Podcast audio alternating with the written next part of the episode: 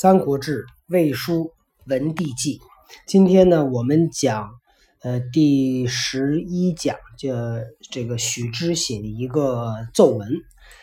呃，上次呢是讲了第一部分啊，今天我们继续这部分呢，因为内容会比较多，所以有可能会花的时间稍微长一点点。意运期谶曰：“言居东，西有五，两日并光，日居下。其为主，反为辅。五八四十，黄气受，真人出。”在易运期的期称这本书里面写到说：“言居东，言字在东边，西有五，西边有五，五就是那个那个呃中午的午哈。两日并光。”日居下，两日并光，两个日连在一起就是什么呀？就是昌字儿，是吧？那延武就是许字儿。其为主，反为辅。五八四十，五八四十呢，应该说的就是汉朝的这个年数哈，有四百多年。黄气受真人出，就是要出皇帝了。延武许字，两日昌字。汉当以许王，魏当以许昌。今忌讳之计在许，是其大孝也。汉朝呢是应该见到许字呢就结束了，魏呢是见到昌字呢就兴旺了。所以现在呢就是这个机会就在许昌，这就是来应验这这句话。因为当时嗯魏把皇帝的把这个献帝呢安置在许昌。啊，拿许昌作为首都，因为许昌是曹操当初发迹的地方，所以呢，这个在这个意运期谶里边一句话呢，就被许之找出来说啊，说这个许昌是个好意思。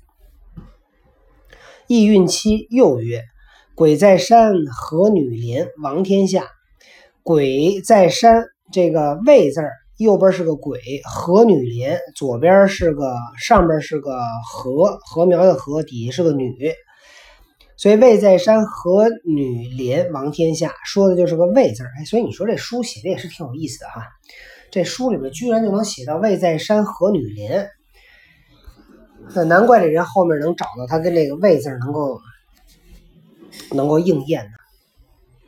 臣闻帝王者，五行之精，异性之福，代星之会，以七百二十年为一轨。说我听说。当皇帝这些人哈，他是五行之精华，异性之福，代星之会，就是这个改朝换代，呃，是以七百二十年为一轨啊，七百二十年一个轮回，有德者过之，至于八百；无德者不及，及四百载。有的有德行，那就会超过他，就就能够到八百年。啊，那周就是八百年，对吧？所以周就是有德行，无德者不及之四百载。那没有德行呢，就大概是四百年就要结束了，就会自然就会换换朝代。是以周家八百六十七年，夏家四百数十年，汉行夏正，迄今四百二十六岁。周呢是 朝代是八百六十七年，夏呢是四百多年，汉行夏正。呃，夏正是指夏历正月的简称。呃，这个夏呢是以正月为岁首，商呢是以夏历的十二月为岁首，周呢是以十一月为岁首。就他，你看过去夏朝是正月为为岁首哈，然后呢夏变到了商，商呢就把历法改了，就说你是从正月开始，那我们从十二月开始。到周呢又改了，又改回到十一月开始了，所以这每年的第一个正月呢是十一月。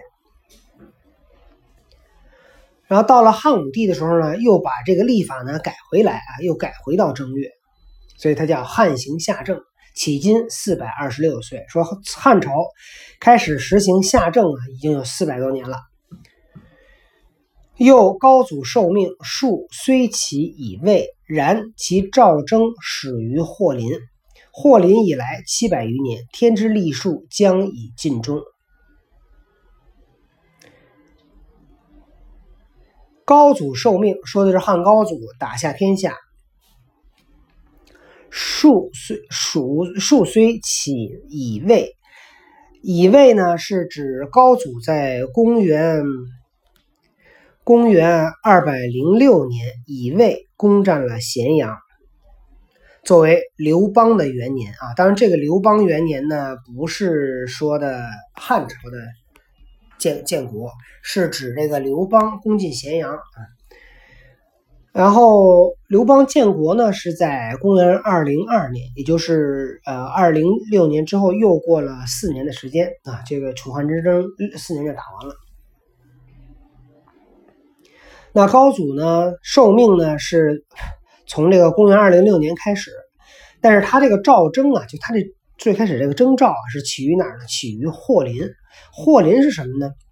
霍林是指这个孔子在春秋啊哀公十四年春天提到西狩霍林。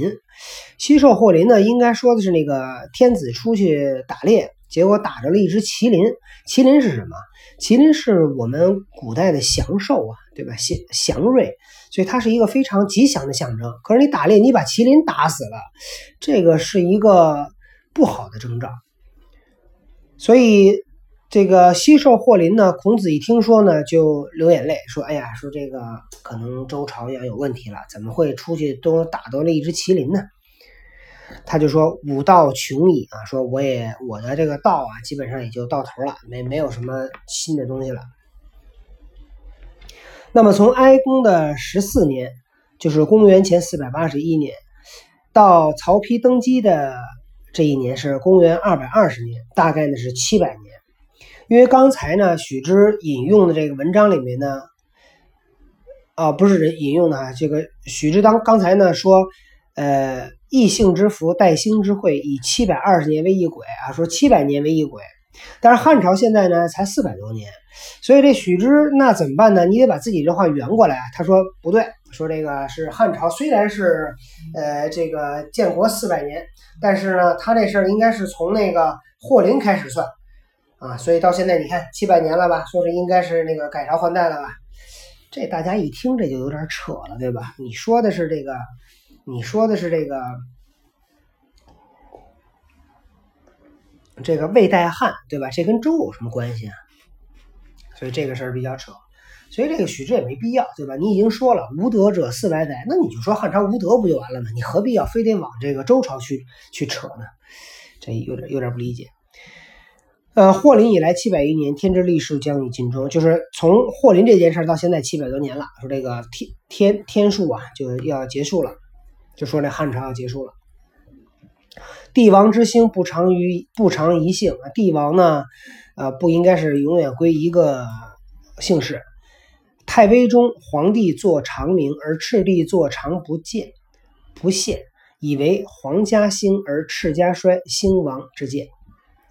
太微呢是古代的新官名，同时它也被指用来呢代指这个朝廷跟帝皇之居啊，叫太微。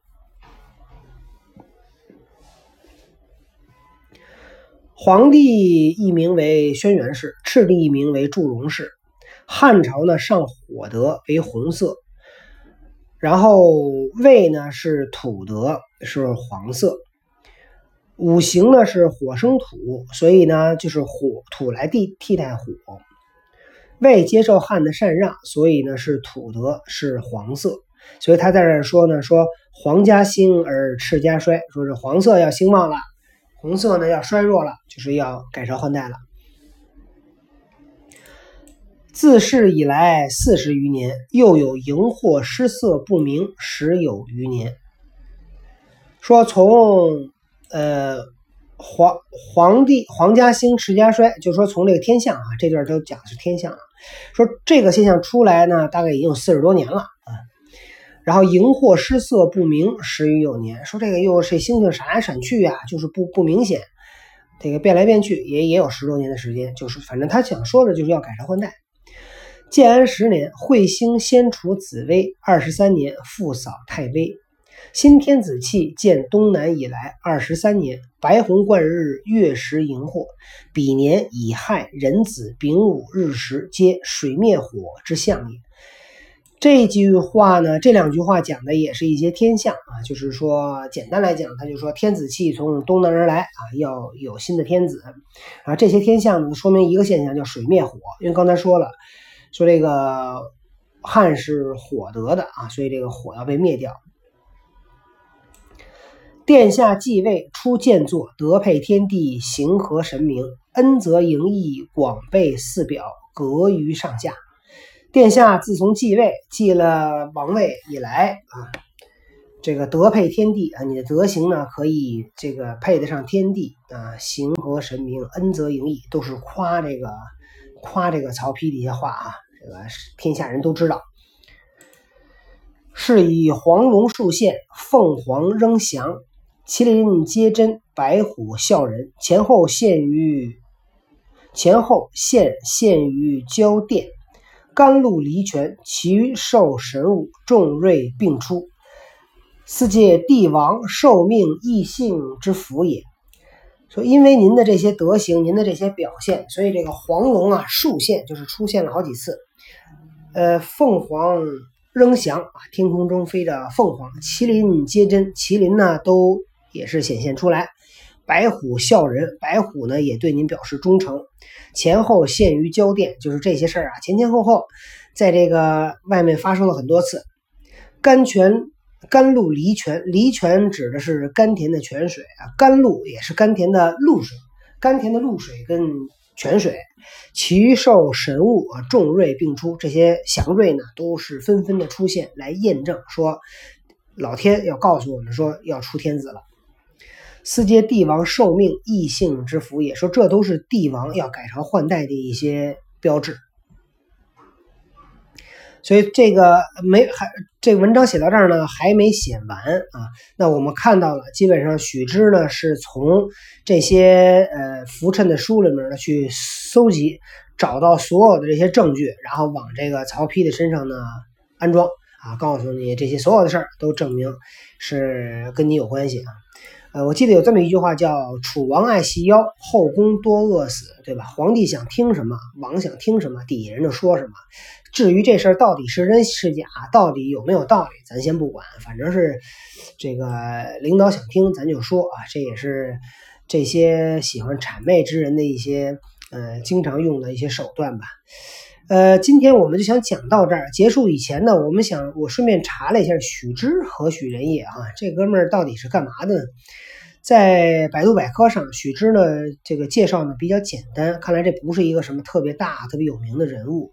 他是三国时呢魏的官吏，在东汉末年呢做了太史丞，向曹丕呢上符命，调陈代调陈魏。代汉见于谶纬，那你看这段说的就是这个许之的这件事情啊。许之这这个可能是在历史里面记载许之做的一件比较大的事。